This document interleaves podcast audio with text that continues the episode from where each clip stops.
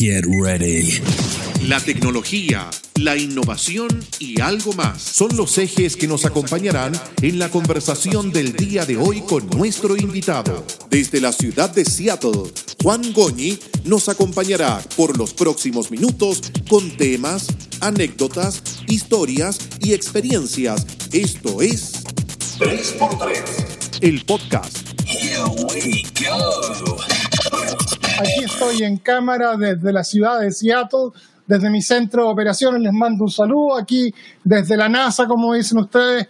Estamos en otro programa más donde vamos a hablar de tecnología, de innovación y de algo más. Siempre estamos haciendo un balance dependiendo del invitado, si el tema es netamente tecnológico o el tema es innovación o algún tema adicional. Y nuestro invitado hoy día, que ustedes ya saben quién es, Mauricio García Huidobro, desde la ciudad de Santiago, nos tiene de todo un poco y de eso vamos a conversar en un par de minutos. Como siempre, agradecer a quienes nos hacen posible y nos apoyan en este, esta idea loca de hablar desde mi oficina en Seattle con el mundo. Hemos tenido entrevistados en Santiago, en Miami, Hemos tenido entrevistados en distintas partes del mundo. La gente nos ve de distintos lugares del mundo. Hoy día, en una de las entrevistas, eh, antes de esta, eh, se conectó una persona desde Miami que nos va a ayudar a probablemente conectarnos con uno de los grandes de la música del mundo. Y así vamos creando una red, un networking de conversación. Hagan sus preguntas. Yo estoy viendo acá en las distintas pantallas que tengo al frente mío. Yo voy viendo sus comentarios, las cosas que ustedes nos dicen, las, eh, desde dónde se conectan. Acá en las distintas pantallas yo lo estoy viendo. También nos ayuda para hacer que todo esto que estamos sacando al aire sea entretenido y sea posible la gente de Carácter Creativo. Carácter Creativo es una agencia de publicidad digital que los va a acompañar a ustedes en todo el proceso de creación de gráficas, de animaciones, de sitios web, de eh, brochures, de ofertas. Este mundo digital en el cual vemos y toda la gente que está trabajando en emprendimiento la gráfica es sumamente importante, el material que les va a ayudar a llegar con su mensaje. Carácter creativo, caráctercreativo.com es la mejor solución y están ahí, a un clic de distancia. Finalmente, se los he dicho una y otra vez, hay dos cosas que no tenemos que hacer. La primera es dejar que nos tomen la temperatura con estos termómetros digitales, porque puede darse de que estemos con la temperatura alta y que sepan que estamos o no tenemos el COVID. Y la segunda es subirse a la pesa, porque, mira, todos hemos comido más de la cuenta en este periodo desde marzo. El canasto amarillo los puede ayudar a revertir esa situación. ¿Cómo? Comiendo sano, frutas y verduras frescas despachadas a su casa. Ustedes ponen la orden de compra antes de las 12 del día y, se les va, y les va a llegar el producto a su casa. Frutas, la mejor calidad de frutas, la mejor calidad de verduras, directamente a su casa. Y como lo digo siempre, y esto no es chiva, tiene el sello de aprobación de mi suegra. Y todos tenemos suegra. Si mi suegra da el sello de aprobación, el producto es bueno, créanme, el producto es bueno. Bueno, hemos dado los agradecimientos a quienes nos hacen posible esto y vamos a conectarnos con la ciudad de Santiago y don Mauricio García Bedo. ¿Cómo estás, Mauricio? ¿Qué tal? ¿Cómo estás, Juan? Tanto tiempo, tantos años que no nos vemos. No nos vemos hace mucho tiempo en persona, hemos estado conversando harto para preparar esta entrevista. ¿Cómo te ha tratado el COVID? ¿Cómo te ha tratado esta pandemia? Eh, la pandemia eh, es una lata que quieres que te diga todo el mundo está encerrado. Ahora recién en Santiago se están empezando a abrir algunas comunas. Eh, igual los fines de semana no se puede salir. Pero dentro de todo, gracias a Dios, yo y toda la gente que quiero, todos mis seres queridos, eh, han estado bien, bien. Así que en ese sentido, eh, bien. Aburrido no, aburrido. ¿No te ha tocado ningún familiar que se haya contagiado de la enfermedad?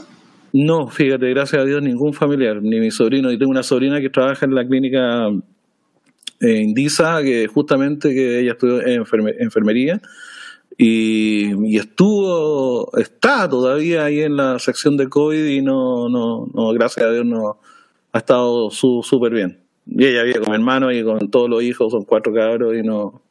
Gracias a Dios, todo, todo mi familia, todo bien en ese sentido. Y la gente que conozco. Y la gente que conozco también. Sé que... Nada, aburrido nomás, qué sé yo, todo lo que ha pasado, pero de salud, bien. Y al final eso es lo que es importante. Voy a tener que, pedirle, al canasto amarillo que mande verduras para no subir más de peso. Me parece, vamos a hacer las coordinaciones necesarias, vamos a poner en contacto el canasto amarillo. Punto mándale, mándale, mándale mi dirección. Vamos a coordinarlo. Mira, la entrevista con Mauricio la vengo, la vengo preparando hace un montón de tiempo porque Mauricio tiene un trabajo que es sumamente interesante y muy poco conocido. Según Internet, este señor trabajó como productor musical, director asistente en Canal 13, por tres años. Mira, vamos a preguntarle si es casualidad o no. Después trabajó como asistente en sí. cinco años. Habría sido ideal que fueran tres en el 13, siete en el 7, nueve en el 9. Pero bueno. Eh, y ahora, desde hace cinco años atrás, es socio fundador de MGH Producciones. Eso es lo que dice Internet. Entonces. Ya, le, falta, le falta una actualización. Sí, yo estuve hasta el 2000 y tanto en Canal 13, después estuve en Televisión Nacional. Después estuve en forma particular con MGH Producciones, hice un producto que se llama Just Click, hice algunas cosas para ProChile, para mostrar el, eh, eh, la industria alimentaria, de la madera, la farmacia, etcétera, como director. Y después llegué a Casino Dreams Monticello en el año 2012 aproximadamente. Del año 2012 que estoy ahí hasta, hasta, hasta ahora, hasta el día de hoy. ¿Qué es lo que hace un productor musical?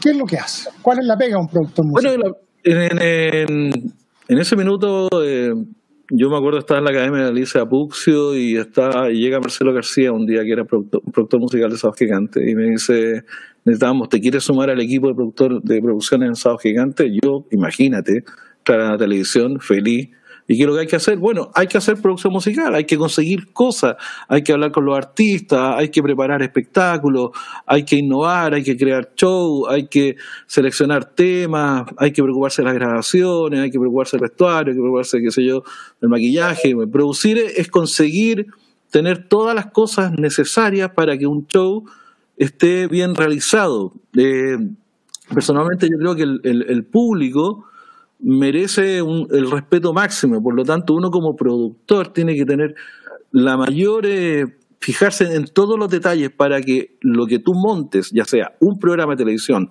un musical, un show en una arena, sea lo mejor posible, que no tenga falla tratar. Por lo menos eso es lo que yo aprendí en, Canal 3 Gigante. No, tú no podías transmitir, no se pueden transmitir las disculpas por televisión. Ahora a lo mejor está más de moda en este minuto, no se podía transmitir. Entonces el productor tiene que conseguir todo y tiene que armar equipo.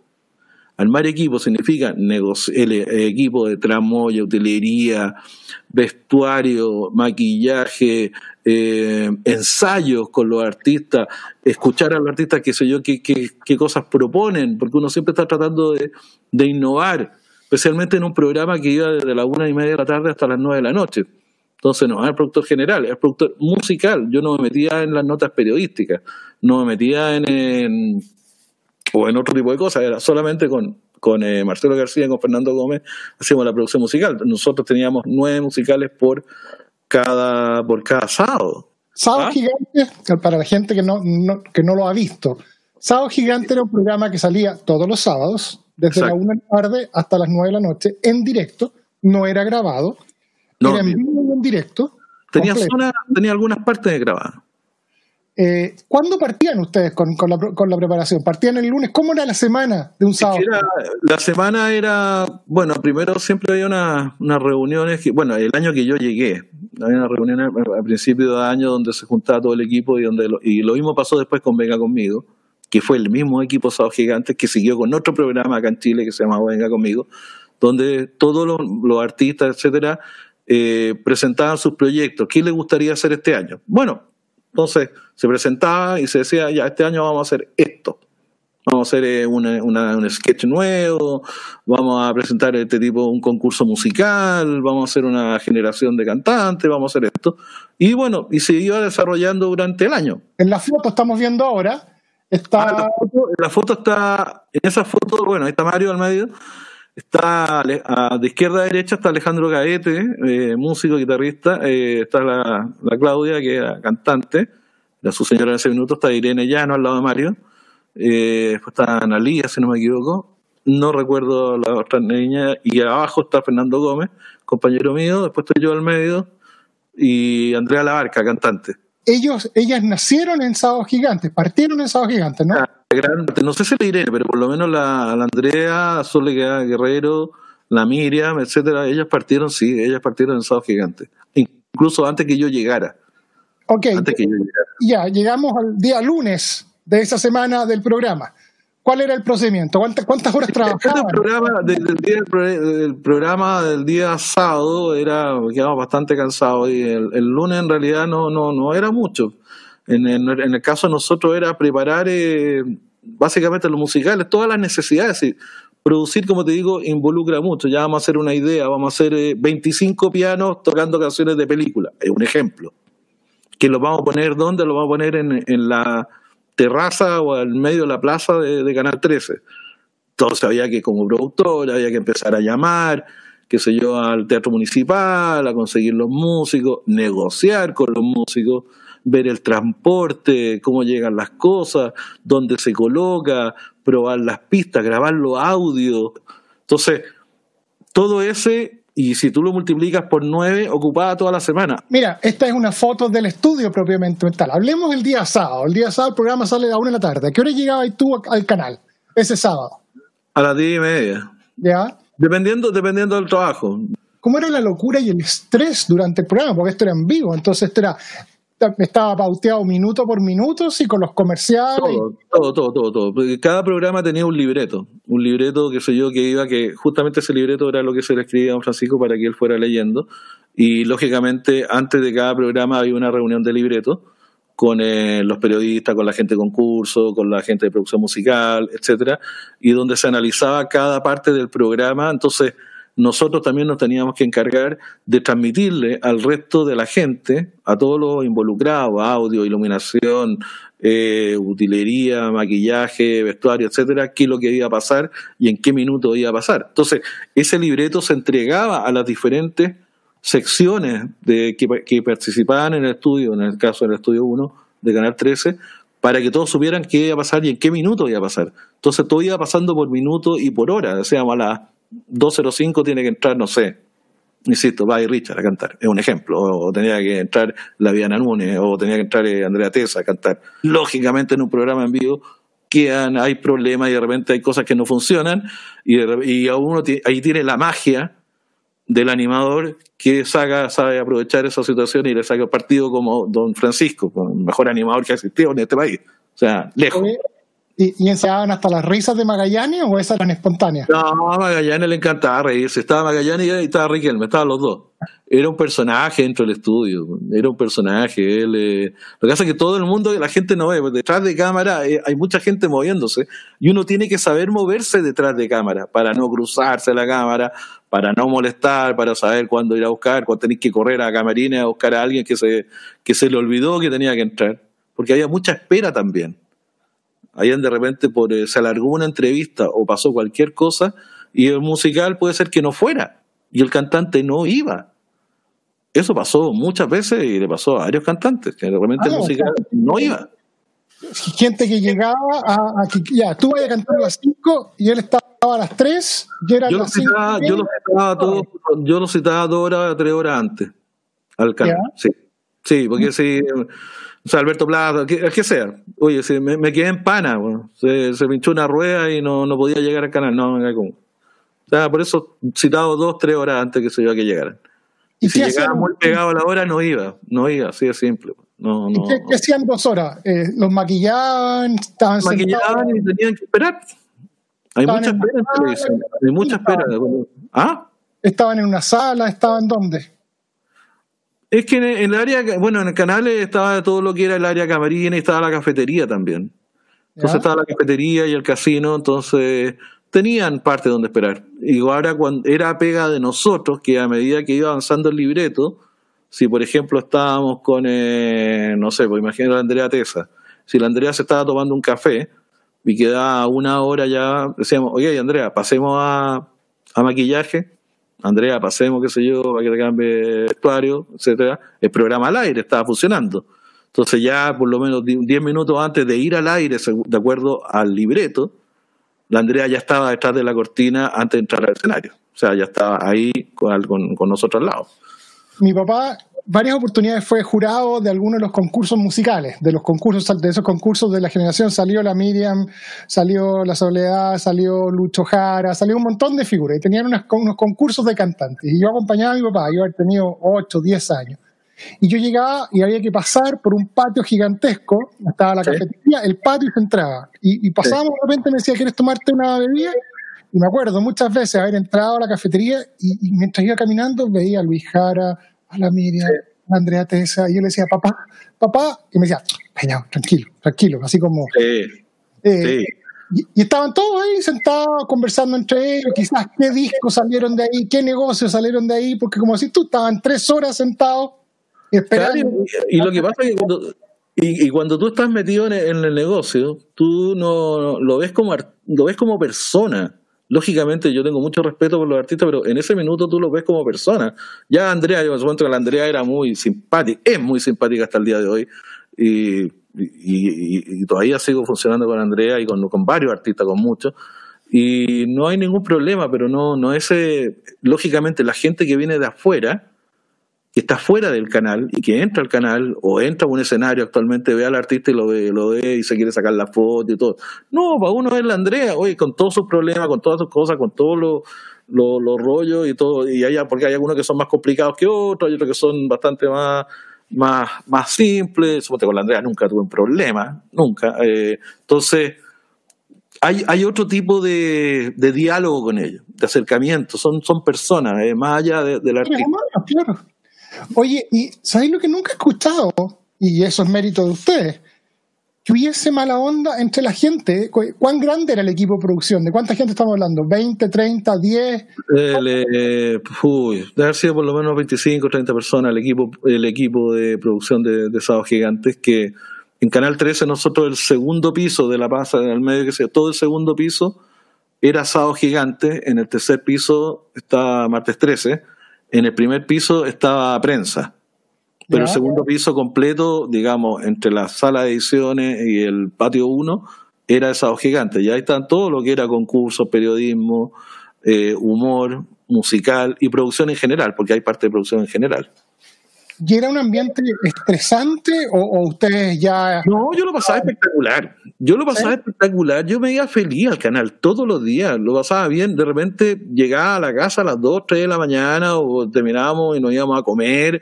Eh, pero la verdad, eso que tú te levantabas en la mañana y yo me iba al canal y lo pasaba espectacular. Era un grupo muy agradable. Lógicamente hay discusiones o eh, hay en algunos minutos y todo, pero yo lo pasaba muy bien. Aparte que era cabro, era joven, no tenía eh, mayores responsabilidades, entonces estábamos con los artistas, nos matábamos de la risa, hacíamos ensayos, concursos, etcétera. Entonces, y más encima después esto se transmitía. Entonces, había tensión en el programa en vivo, lógicamente. O sea, todo esto liderado por Antonio Menchaga, o sea, que era, era un dios. Antonio era un dios, era así como era Gonzalo Bertrán, Antonio Menchaga.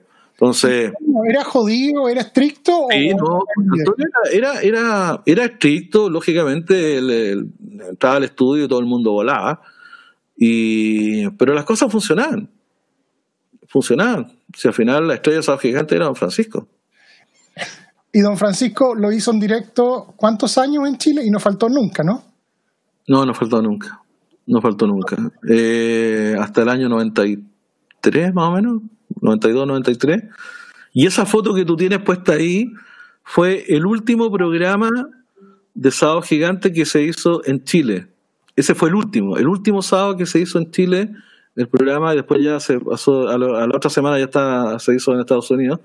Y ahí estamos sentados, bueno, con, nos fuimos al, nos fuimos al, eh, hacia el sector de público y nos sentamos, yo estoy al medio, ahí está Arturo Anfosi, Iván Rojas, estoy yo después, Alfonso López, que después trabajó con eh, está en Quique 21, con el Quique Morandé, está la Paola Velázquez, Ricardo González, gran director, eh, Rodolfo Saavedra, Cristian Simón, María José Barraza, gran editora periodística, eh, actualmente está en Canal 13 hasta el día de hoy, y también en la Teletón, eh, el loco el loco Vaso, periodista que me parece que está en Italia en este minuto, Robert, Roberto Aput también, que después tuvo muchas hizo hartas cosas en, con Gonzalo Bertán en, en Martes 13.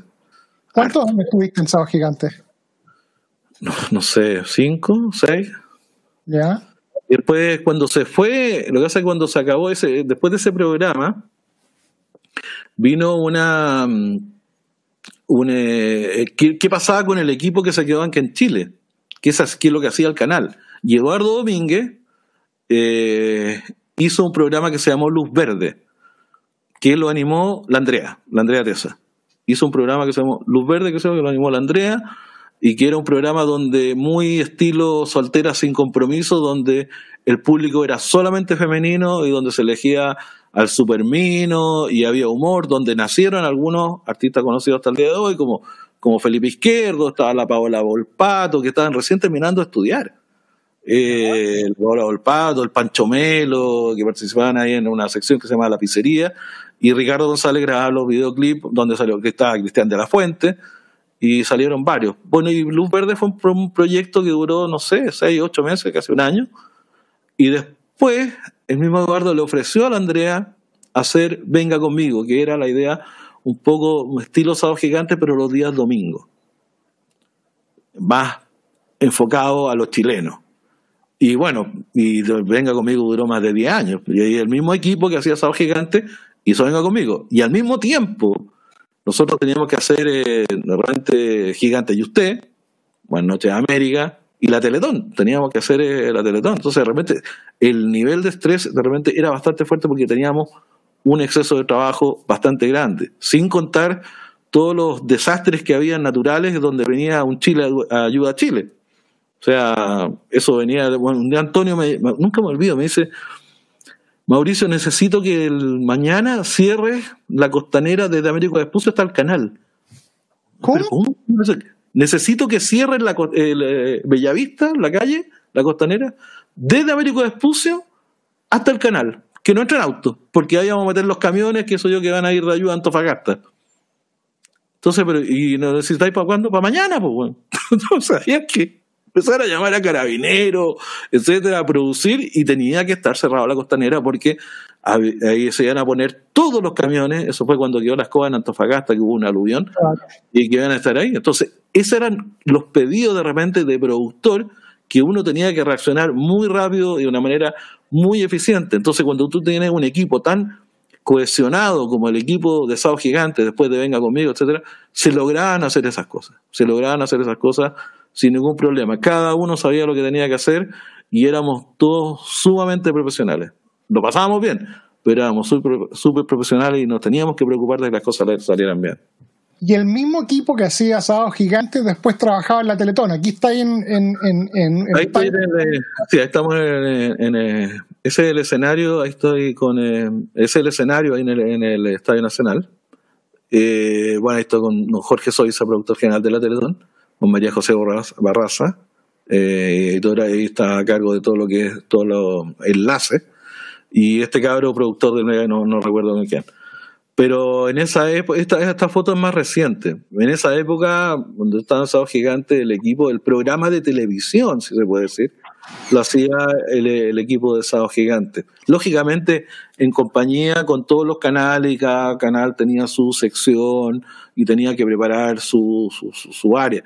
Pero el, libreto lo hacía Antonio Menchaca, que soy yo, que era el equipo de Sábado Gigante. O sea, nosotros teníamos que ver la producción musical de la Teletón, incluso los artistas que venían, aunque de repente puede ser que lo haya conseguido Don Francisco, que viniera, por ejemplo, José Feliciano, Chayano, etcétera, pero aún así nosotros teníamos que eh, estar ahí preparado, que sé para cuando salieran, etcétera. El equipo de la Teletón tú comprenderás que es un show tras de otro, y ahí sí que no dormía, eso duraba por lo menos un mes y medio antes, eh, y esa noche, esa dormíamos con suerte una hora, y éramos cuatro o cinco personas, Enrique Baeza nos ayudaba, la Michelle Espinosa también, nos no, no ayudaba porque era, era mucho trabajo, porque había que había que conseguir cosas. Imagínate una vez me dice, vamos a hacer la vedetón. Y no habían vedette en Chile, teníamos que salir a buscar vedette. Eh, y había que armar, y Paco Mairena era el coreógrafo. Era, era muy entretenido. Teníamos que hacer números con políticos. Eh, habían cantantes que venían de afuera y que no, no al final no cantaron. Eh, entonces, era mucho trabajo. Pero sí, durante un minuto el, el, programa de televisión, el libreto principal lo hacía el equipo Sábado Gigantes. Sí. Oye, ¿y, cuánto tiempo se demoraban en preparar la Teletón? Meses. O sea, la Teletón es muy grande, eh, trabaja mucha gente, no es algo que uno puede decir, oye, yo hacía la Teletón, que él diga, yo hacía la Teletón, no. O sea, es una cosa gigante, son miles de personas que trabajan, miles, durante meses, durante años, o sea, durante el año completo. Eh, lógicamente una cosa del programa de televisión, que es lo que la gente ve, pero al mismo tiempo, durante uno o dos meses antes, se están preparando los equipos, se están preparando los sketches, los musicales, se están preparando eh, toda la parte técnica. Imagínate lo que es preparar el Estadio Nacional negociar con eso, hay que tener permiso del gobierno, de la municipalidad, poner las luces, instalar el escenario, hablar con el arquitecto para que diseñe cómo hacer el escenario. O sea, es mucho trabajo. Entonces nadie se puede, puede decir, oye, esto lo hago yo. No, la Teletón es un trabajo gigante que, que participan miles de personas y cada uno de ellos es sumamente importante en lo que colabora. Oye, y es un programa distinto porque el, el sábado gigante o el venga conmigo es más relajado, se puede permitir algún algún gag, algún, algún condoro, pero la Teletón es una seriedad distinta, salvo los momentos de los sketches. La Teletón propiamente es un, es un programa bien serio, o sea... Eh, bueno, la Teletón tiene un, fin muy serio y muy importante y, lógicamente y tiene que tener humor, si al final uno tiene que entretener. La Teletón tiene que entretener y tiene que, tiene que incentivar a la gente a, a aportar. O sea, un programa de televisión hecho y por eso que tiene secciones y se entregan a distintos canales y a todos los animadores que quieren estar presentes y a todos los artistas. Muchos artistas quieren estar presentes, todos, todos, todos quieren estar presentes en, en, la Teletón. Y muchos de ellos, lógicamente, hay ciertos horarios que son como más, que son más buscados, que entre las 10 de la noche o las 10 y media de la noche y las 1 y media de la mañana, después, eh, y el cierre, son como los horarios más solicitado por el artista, pero a las 7 de la tarde el día sábado también es un muy buen horario. En la mañana generalmente era de los niños, pero lógicamente toda la gente, todo lo que trabaja para, es para que la gente lo pase bien durante y mantenerlos despiertos y incentivarlos. Y ahí están todas las notas periodísticas de todos los casos, de todos los niños, para que la gente se sentía a, a colaborar, porque es una obra preciosa, hay mucha gente que pela, etcétera, pero la Teletón es algo tangible, tangible. Yo tengo, es algo increíble. Tengo mi familia, tengo personas en mi familia que, que la ayudó a la Teletón mucho, mucho. Es una, una prima segundo grado, pero que la Teletón lo, la ayudó mucho y, es sumamente importante y sumamente necesaria para miles de niños y miles de familias, porque no solamente tú dices ya atiende a 3.000 niños, pero 3.000 detrás, detrás de los 3.000 niños, 3.000 niños hay 3.000 familias. Exacto. Y a lo mejor con 3.000 me estoy quedando corto y, no cobran. O sea, te dicen, si usted tiene FONASA, le cobramos lo que tiene FONASA, si usted no tiene plata, le cobramos. Hay familias que se vienen de otros países, se cambian a Chile, porque la Teletón puede ayudar a sus hijos. Bueno, esas son las oficinas del Teatro Teletón. Ahí está Chicotito, Tito González, está Jorge, Ana María José, qué sé yo, la Carola, estoy yo ahí sacando la foto. Era, ¿no?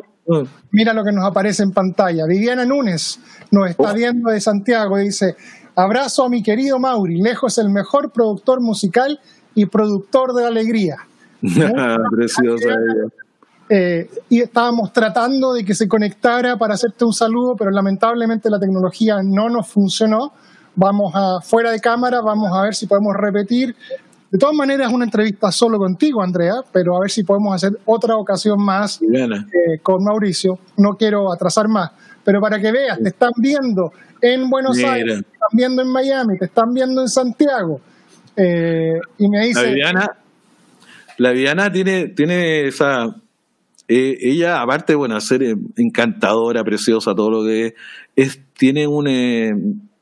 Eso que, que tú ves en un animador cuando tienen experiencia. Nosotros con la Viana hicimos algunas cosas en, Monticello también y, en, los Casino Dreams que recreamos martes 13. Y tú te das cuenta cuando el animador tiene esa experiencia, ese manejo, como para para, para estar ahí, para cuando quedan la escoba, cuando hay cosas que, que no funcionan, es realmente cuando se ve la calidad. Y, y Viviana, sin lugar a duda, que es bueno, que es muy simpática, de repente tiene unas conversaciones muy entretenidas, una anécdota muy buena.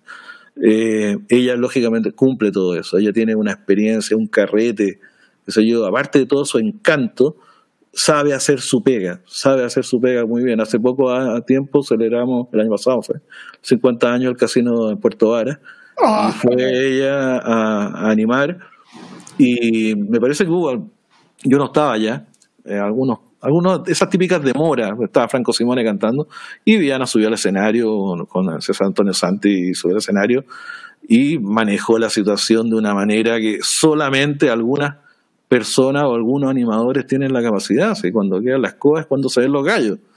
Y la bueno, y Viviana tiene.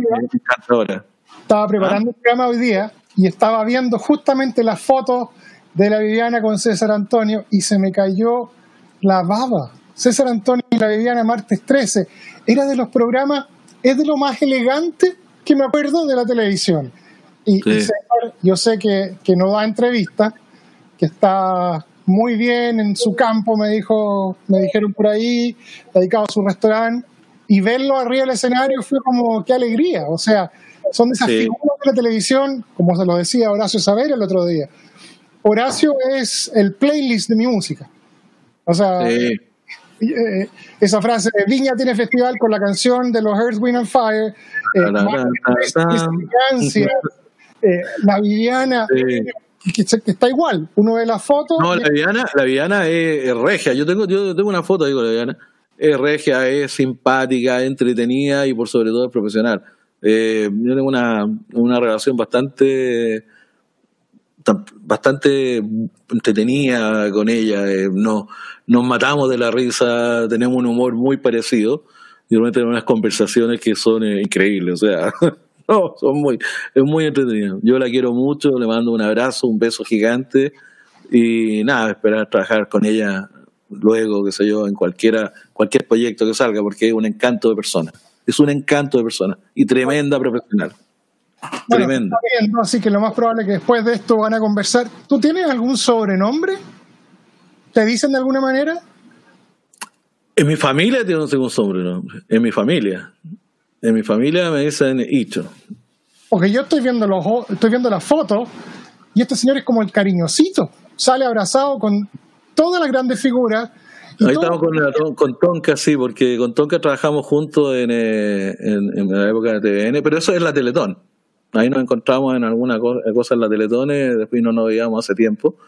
Y no, muy amorosa ella. Eh, la Tonka trabajamos foto de, la selfie así, dos segundos. Esta es una foto que se ven, los dos están contentos de verse y empiezo a revisar. Pero ¿cómo no voy a estar contento de abrazar a la tonca Tommy si sería tonto?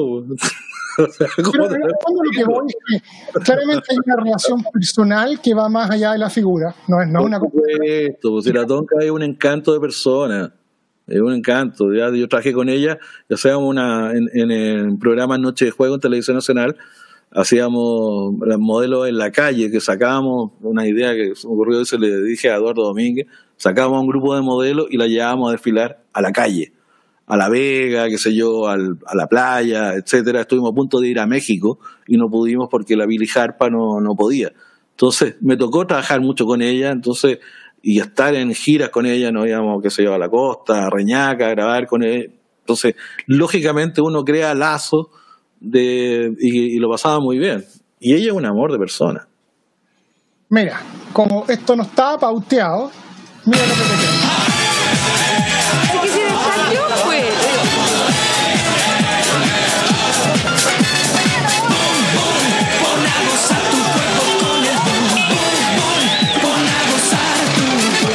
Sí, ese, ¿Eso lo dirigiste tú? ¿Lo produjiste tú? Eso lo dirigí yo, sí. Es una época que estuve dirigiendo muchos videos. Yo dirigí a la, la Quina Raín, eso es uno de sus primeros videoclips. Y me tocó dirigir también eh, muchos videos. Una parte dos que hice mucha dirección. Y eso fue una, una idea que tuve y la, la llevamos adelante. Y, y, bueno, esa grabación es justamente que llevamos a las modelos a la, a la Vega Central. A la Vega Central a desfilar a las diez y media de la mañana 11 de la mañana, que hace un frío, me acuerdo, y, y nada, fue un éxito. La gente de La Vega lo pasaba muy bien. O sea, en estas minivan a las 10 de la mañana sin avisarle nada, abren las puertas, se bajan estos modelos increíbles y tú atrás con la cámara. No, no, claro. Entonces yo iba dirigiendo. Entonces yo tenía, teníamos una, una, serie de lenguajes con ella. Entonces ellas sabían cuándo tenían que girar, cuándo tenían que moverse. Y íbamos a dos cámaras. Una cámara, que era la Steadicam, que una cámara que va fija, por eso la palabra steady, que iba con ella, y otra cámara, la cámara número 2, iba con las reacciones de la gente y también tomando comentarios de la gente, lo que decían los tipos cuando veían a la niña, etcétera. Si tú revisas bien los videos, esa era la, la gracia. Ver a estas bellezas, qué sé yo, estas mujeres tan hermosas, desfilar en un lugar como La Vega, y también tomar las impresiones de lo que, de lo que decía la gente, que es lo que decían lo, lo, la gente que trabaja en La Vega. Los locatarios, y esto sin audio, esto en silencio, el griterío y las brutalidades que tenían. Sí, no, esto era, esto era así, ¿no? Era, era así nomás. Esto no, no, no, había que, que desfilar ahí, no, no, nada de música, nada. Así que desfilábamos, estábamos durando. Y una época, me acuerdo que una vez fuimos a Maipú, y tuvimos que salir arrancando, porque ya había demasiada gente, era, era impresionante. Tuvimos que ir a muchas partes. Estuvimos en el Quisco, estuvimos en Reñaca, en La Vega, en, el Taco en la mañana, cuando la gente se va a trabajar a las siete y media de la mañana, ahí estaban las modelos, desfilando en la costanera. Ese fue el primero. con el gran flaco Domínguez. No, o sea, el flaco era el director del programa, tenía que estar yo ahí dirigiéndola. A las siete y media de la mañana eh, eh, grabándola. Y después tenía que editarlo y, presentarlo en el programa. Noche de juego que era los, los días jueves. Con, el, que, que lamentablemente falleció hace un par de años atrás. Eh, trabajó hace muchos, muchos, muchos, muchos años en una productora que se llamaba ProTab que estaba en el centro. Y yo trabajaba en ese programa, en un programa de televisión de niños, que se llamaba La Tía Carola, y la Gladys del Río, que era la animadora del, del, programa, con el flaco Domínguez, yo haber tenido cuatro o cinco años, y el flaco me iba a dejar todos los días en su citroneta con la señora a mi casa. Entonces, es época que me conocen de Juanito. Y hay una historia que yo no, yo no la viví porque yo, o sea, me la contaron, que uno de los segmentos era, a ver, ¿usted qué, hace cuando se levanta en la mañana? Entonces, habían varios niños y llega, yo me levanto, me tomo mi mamadera y me visto. Y el otro, no, yo voy al baño. ¿Y usted, Juanito, qué hace? Yo toco el timbre para que mi nana me traiga la bandeja con la comida y me dé el desayuno. ¡Corten! Primero, Sí, pasa mucho eso. Y segundo, corte, porque obviamente todos muertos de la risa de este, de este, de este pendejo que salía con estas patas. Así que eh, le tengo muchísimo cariño y cada vez que escucho al Flaco Domínguez que hizo cosas increíbles en la televisión, cosas increíbles. Eduardo, Domínguez, Eduardo Domínguez fue un gran director, un gran creativo. Eh, piensa que Eduardo hizo, bueno, venga conmigo, eh, ayudó a muchos artistas eh, en sus carreras. Eh, también hizo Venga conmigo. él fue el creador de Rojo, que después se vendió también en Paraguay y en otras partes. Entonces, Eduardo el Flaco era, era un gallo muy creativo y era muy buena persona. Tenía, lógicamente, su carácter, su genio, como todos, pero él era una gran persona. también Venga conmigo con, con José Alfredo Fuentes eh, duró muchos años, qué sé yo, y lamentablemente después, bueno, lo agarró una enfermedad, pero él fue un gran director. Yo, de hecho, yo no he conocido ningún director switchman, en muchos conciertos también, ojo, mejor que Eduardo Domínguez Vial, ninguno. O sea, Eduardo podía estar en el switch, tú sabes lo que es el switch, con una mano, con, uno, con una mano, dirigiendo un reencuentro de dos personas, esos típicos reencuentros que, que la mamá que la mamá dejó de ver al hijo durante 30 años y volvía, qué sé yo, que nunca me la compré ese cuento, pero y el pollo se reía, o sea, fue el cuento porque le decía, yo no le creo nada, este hijo. Pero bueno, eh, Eduardo, Eduardo, qué sé yo, era puro amor, eh, pasando de cámara en cámara, todo suave, y en la otra mano tenía en el teléfono y se estaba agarrando a garadatos con algún gerente. Entonces tú mirabas y esto, y era un poema, era un poema, qué sé yo, porque ver, qué sé yo, el amor en la mano derecha y las puteadas en la, en la oreja izquierda con la otra mano, era impresionante. Entonces, imagínate, en Venga conmigo salieron muchos personajes como el malo con Daniel Muñoz, claro, eh, este, los corazones service, etcétera, y Eduardo era la cabeza de todo eso. Eduardo bueno, era, venga conmigo. Eh, etcétera, hizo más música con la Andrea. Claro. No. Mira, para que gente entienda, Switchman, este es mi centro de operaciones y yo acá estoy viendo a varias pantallas lo que voy a sacar. Aquí viene la foto que viene, aquí tengo los comentarios, acá tengo los mensajes. Y esto yo lo manejo y manejo el audio y todo. Bueno, en televisión, el concepto de switch es lo que están viendo acá, multiplicado por 35. Y tengo, por 55 diría yo. Eh, tengo entendido que hoy en día el director del programa está sentado y dice, cámara 1, vamos a la cámara 2, vamos a comerciales. Y lo que nos contaba Mauricio es que eh, el flaco Domínguez, él hacía eso, él. No había él era Switchman también, él era Switchman. Sí. Todos los botones. Ya, y hay que, hay que convenir que manejar estos equipos son extremadamente complejos, cada vez son más grandes, más complejos, más computación, más detalle. Entonces, Por manejar todo esto, eso que uno ve en la televisión como que mueven una, una, una, palanca para arriba, para abajo y que cambian, y es, es el sueño mío, eh, bueno, lo estoy haciendo ahora, entonces por eso cuando ustedes me ven, yo realmente estoy mirando para el lado, estoy, no es que esté viendo Netflix, sino que estoy tratando de ver, ok, ¿qué es lo que viene? Por ejemplo, en estas fotos, todo esto hoy día tú lo aplicas y hoy día ya no trabajas en televisión, tú trabajas en la cadena de casinos Monticello, ¿no? Sí, yo soy productor, eh, o sea, yo soy productor corporativo de la cadena Casino Dreams, que está en todo Chile, en varias ciudades de Chile de los espectáculos y, y, también ayudo en el Arena Monticello. Arena Monticello en algunos shows. Eh, porque San Dreams y Monticello es la misma empresa. Es una tremenda empresa, qué sé yo. Entonces sí mantengo contacto con, con, con todo el medio artístico eh, en general. Bueno, la Claudia Miranda, la Claudia Miranda que está en esa foto de la quiero mucho, he trabajado mucho tiempo en Venga conmigo y, con, y cuando hicimos Luz Verde, necesitábamos un ballet.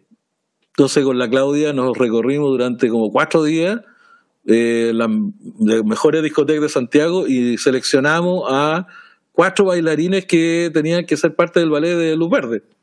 Y con la Claudia salíamos en la noche, íbamos a carretear y a ver eh, bailarines. O sea, hablar con ellos. ¿Ah? Una semana tenías que tener los bailarines que iban a estar en el programa. Claro, los bailarines tenían que estar listos para, no sé, pues para dos semanas más. Entonces, durante una semana salimos en la noche, qué sé yo, tenía que ser un jueves, viernes, sábado. Eh, buscamos los bailarines, los seleccionamos, fuimos como a tres, cuatro discotecas y después el día lunes ya tenía que estar ensayando con la Claudia para aprenderse la coreografía y yo tenía que editar los temas que duraban tres minutos y medio, cuatro minutos y dejarlos en 20 segundos o en 15 segundos, eh, eh, que era la vida comercial. Y bueno, y este hombre que, que, que se tira, que, se baja un poco la, la, las nubes, miren, ni más, ni más ni menos, los Village People. ¿Esto en dónde fue? Eso de la Arena Monticello. La Arena Monticello, eh, que bueno, hubo que llamar a Estados Unidos. Bueno, y bueno, yo vi en Estados Unidos, entonces hablo bien en inglés. Entonces, eh, había que llamar y, conseguir y ver todo lo que es la producción para que ellos lleguen acá, como Cool and Gang y algunos otros shows. Esos son shows contratados por nosotros. Entonces, lógicamente tiene que haber un interlocutor. Y me acuerdo que ese día, después de esa foto, eh, él estaba de, cumpleaños. Entonces nos fuimos a la discoteca, qué sé yo, y estaba feliz. Pero hay que preparar todo. O sea, desde que desde que uno empieza las primeras conversaciones con el tipo en Estados Unidos, con el representante, después viene la, la señora que es la manager, después que llegue el avión, los instrumentos, etcétera, coordinar la llegada al hotel. Tuvimos que hacer un programa de radio, me acuerdo, entonces hubo que tenerlo en un hotel en Santiago primero y después llevarlo al hotel en Monticello y después coordinar todo lo que es la que no lo hago yo solo, lógicamente hay un equipo de personas No, no, y, el productor general de, de Área Monticello es Héctor Flores, no soy yo, yo lo ayudo. Y, pero uno está ahí, qué sé yo, y tiene que almorzar con ellos. Me acuerdo que una noche los saqué a comer, la primera noche que llegaron y nos fuimos a un restaurante en Vitacura, y estaban, una de ellas se comió unos porotos y estaba feliz, o sea, no, no, sabían, había que traducir la carta, todo, entonces era todo un cuento, y, lógicamente los, mozos que estaban ahí en este restaurante no sabían quiénes eran, entonces de repente cantaban un poco, era muy entretenido, entonces uno hace ahí también de como ataché, tenés que estar ahí con ellos, conversar con ellos, cualquier problema, coordinar eh, el hotel, los movimientos, los vehículos, cómo llegan, etcétera, el, hotel, el, el que se llama, que son los, los, viáticos, eh, todo, todo, hasta que se va. Yo me acuerdo que yo me fui de vuelta a Santiago ya cuando se habían ido para que esa gente sepan, cuando ustedes ven, ven la televisión, que antiguamente era más, más noticia, oye, viene tal artista y este es el, la lista de petitorios, toallas blancas, agua Evian y flores, y flores púrpuras y vaporizadores, el señor que tengo en cámara es el que tiene que agarrar esa lista, que tiene un nombre especial, ¿no? Rider se llama, Rider, Rider técnico, qué sé yo, y ellos te mandan un Rider con las necesidades que lógicamente todo depende del lugar donde tú vas, porque hay artistas que vienen a cantar, eh, es distinto que un artista venga a cantar en, la Arena Monticello, en el Movistar Arena, que tienen uno capacidad para 4.000 personas, el otro capacidad para 15.000 personas, y que necesitan tal necesidad de amplificación, de iluminación, etcétera, y tantas cosas en los camarines, eh, a que venga a cantar a una, a una discoteca. Entonces, ellos tienen como, el rider es como, es como básico, el, el rider, ellos te envían al rider, esto es lo que nosotros pedimos generalmente para ir a cualquier parte. Entonces uno después, ¿qué hace? Envía, habla con los técnicos, con el gerente técnico, qué sé yo, en este caso de la arena, y dice, nosotros, ellos quieren una consola, la Exus, qué sé yo, X2000, que hace, no sé, vuela, y resulta, nosotros no tenemos esta consola porque no está en Chile, entonces tenemos esta otra consola. Entonces tú le envías un contra rider un contra rider, qué sé yo, y lógicamente, generalmente se llega a un acuerdo eh, de las cosas que ellos piden y lo que nosotros podemos proveer, porque todo tiene un costo, proveer y todo tiene un costo, y es todo un tema esa, esa conversación, ¿ah? no es una cosa simple, hay muchos que son, no los artistas, muchas veces son los managers, los representantes que son bastante exigentes, y, y, bastante intransigentes y algunos de ellos ningún problema y se entienden y se entienden y se adecuan a, la situación del lugar donde van a, donde van a tocar. O sea, ellos te mandan una lista de queremos tantos focos azules, tantos rojos, necesitamos una pantalla de tales dimensiones para pasar nuestros videos, necesitamos esta consola de audio, esta consola para, para que, porque los artistas escuchan una mezcla de audio distinta a la que escucha la gente en el escenario. Eh, Lógicamente, o sea, la mezcla de audio, hay varias mezclas de audio, o sea, una mezcla de audio es para los que el tipo que está tocando el bajo no quiere escuchar, suponte, el saxo. Entonces, el tipo de, que está escuchando el bajo quiere escuchar la batería, que es la que ya el, el, el tempo. Entonces, él quiere una mezcla especial pues para eso se necesita una mezcla especial. Después está la mezcla del cantante, la mezcla, qué sé yo, de la trompeta, de los vientos, bueno, etcétera. Después hay una mezcla de escenario, cuando no tiene los in-ear, qué sé yo, están los, los, los parlantes que están hacia el escenario. Y después está la mezcla de público. La mezcla de público, qué sé yo, por zona, o sea, lo que la gente está escuchando. Y si es transmitido por televisión, hay una mezcla que es la mezcla, que sé yo, para, televisión, los que son más, más, profesionales, para que se escuche en estéreo de la mejor manera posible. Entonces, de repente uno pasa que ve un programa de televisión, un show o un festival que transmiten, que el audio es un asco, pero resulta que la mezcla en el, en el escenario los tipos dicen, oye, pero a mí me sonaba espectacular. Claro, porque hay otra persona que está manejando la mezcla de audio que es para televisión y eso es un mixer por, mezclas, ¿no? O, la misma mezcla. Es una consola, mira, no sé cómo será en este minuto, pero sí, debería ser una consola. Hay una consola que es para todo lo que es eh, la mezcla de, de, músico, etcétera, yo, la consola que es para afuera. O muchas veces lo que, lo que están mezclando eh, justamente para el público, le entregan, porque tú tienes que mezclar ambiente también, eh, no es sonido puro. Si tú estás transmitiendo un festival, no puedes transmitir solamente el sonido puro, tiene que transmitir el ambiente. Entonces, generalmente el que hace la mezcla para público le entrega a la persona que hace la mezcla para radio o para televisión. Se le entrega, no es que haya otra consola distinta. Pero igual pasa por, eh, si está siendo transmitido en vivo, pasa por eh, la persona de audio que está en el móvil de televisión. Hay una persona de audio en el móvil de televisión que tiene que chequear que todo esto esté bien, porque de repente en cualquier parte del camino, o sea, desde que viene la señal desde el micrófono, que llega a la mesa uno, después pasa a la mesa de público y después tiene que llegar a la mesa de, donde se está emitiendo la señal al aire, puede haber algún camino que se corte o que, no sé, que sature, etcétera. Entonces, tiene que haber una persona de audio en el móvil de televisión que es lo que está, que está transmitiendo, que está grabando. Entonces, son muchas cosas las que uno tiene que manejar y lógicamente nadie puede decir esto lo hago yo solo.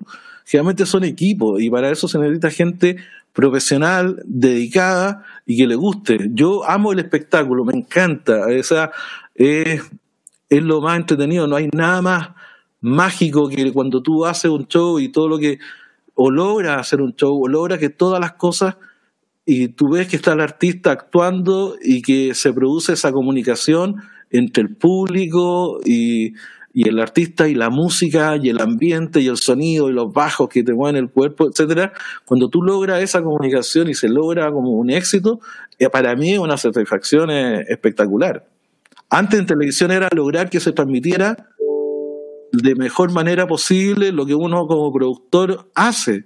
O cuando yo hago un videoclip, como el videoclip que te mostré de mi hija, lograr que, que se vea lo más linda posible, etcétera, y que lo que tú tienes en tu cabeza lo logres transmitir al público y que la gente lo disfrute de la misma manera que lo disfruta uno. Entonces, uno como director también, como productor, tiene, la, tiene que tener la capacidad de transmitir a cada uno de la gente que trabaja en tu equipo, a cada uno, sin lugar, sin, sin faltar a nadie, nadie, hasta el chofer, todos. Todo el mundo tiene que saber qué es lo que va a pasar y cómo va a funcionar.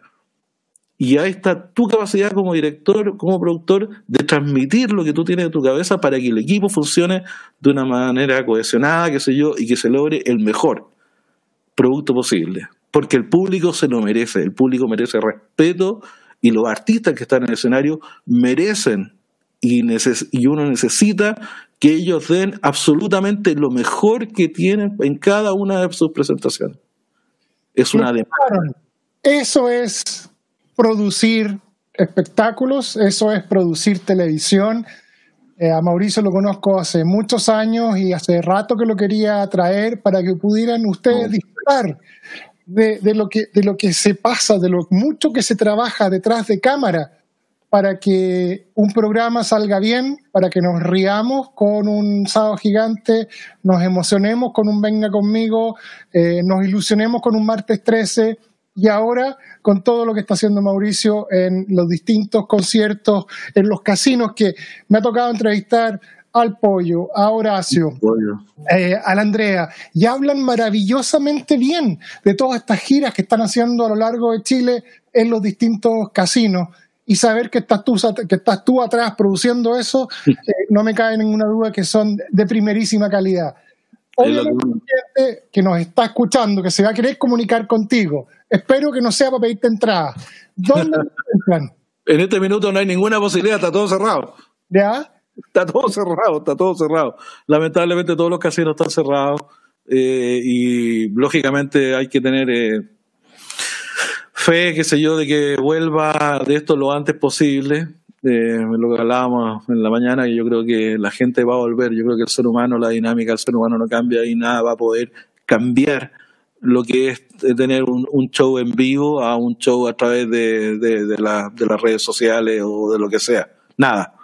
La experiencia, incluso el artista, perdón, antes, antes quiero decir esto antes de, de la idea. El artista no es solamente un tema de el artista se nutre del aplauso. Sí, claro. Es vital, es vital. Es, muy importante. Como te contaba, de repente nosotros grabábamos un sketch de humor, lo grabábamos. Y si no quedaba la primera, entonces el, humorista después, o el artista, o el actor, no quería hacerlo de nuevo o tenía que pedirle a la gente que por favor se riera como si lo como lo hubiera escuchado por primera vez, porque lógicamente se pierde la magia. Claro que sí. Eh, para mí, esto de, los de los shows, de, lo que viene, va, la gente tiene que volver el vivo. Eh, no hay nada más emocionante que un show en vivo y tener al artista ahí, ¿no? A través de la pantalla, el computador, que yo creo que es una cosa pasajera. insisto, podemos estar de acuerdo o no, pero Mira, no voy a meter, llevamos dos semanas peleando por interno de si los shows van a ser online o en vivo y ya después de escuchar la pasión con lo que defendiste, la última dije no me voy a meter a la pata a los caballos. Eh, y la próxima vez que ustedes estén viendo un recital en alguna de las arenas o viendo un espectáculo y digan qué increíble, el señor que está aquí probablemente esté detrás de eso, probablemente esté produciéndolo. Acá está su Facebook, Mauricio García Huidobro, acá está su eh, Instagram, para que lo sigan también, Mauricio García Huidobro. Y Mauricio, quiero darte las gracias, fue súper rico reencontrarnos, me pasa con casi todas las entrevistas. Oye, ¿cuánto va a durar? Media hora, llevamos una hora veinte cortó Instagram, ya nos cortó YouTube, así que voy a tener que editarlo para poder meterlo dentro de la hora. Pero podríamos seguir hablando mucho tiempo. Nos quedaron videos, nos quedaron historias, nos quedaron anécdotas y espero que ustedes hayan entendido el gran trabajo que hace mucha gente detrás de las luces, detrás de las cámaras, detrás del escenario, para que ustedes tengan un buen momento, para que ustedes puedan disfrutar algunos de los muchos espectáculos que hay en Chile. Mauricio, no sé si tienes alguna palabra para la gente que nos está viendo. Eh, nada, un saludo gigante para toda la gente. Espero que todo esto pase a nivel mundial.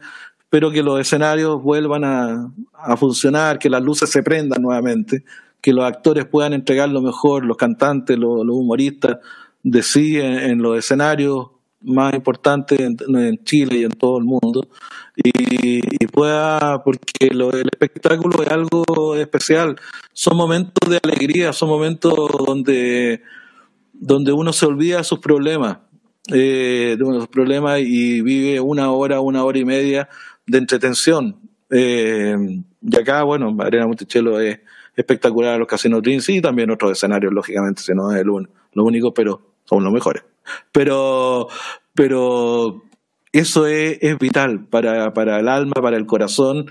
Uno que trabaja en este medio, créame que lo único que quiere es entregar eso, entretención, idealmente sana y que la gente lo pase bien y se den abrazos y, y, disfruten y después cuando termine la noche se vayan comentando diciendo, oye, qué bueno, qué entretenido, qué bueno estuvo este show, qué bueno funcionó todo. Eso es como el aplauso más grande que puede tener cualquier persona que trabaja en comunicación, ya sea a través de la radio, ya sea a través de la televisión, o sea, a través o en un, en un show en vivo.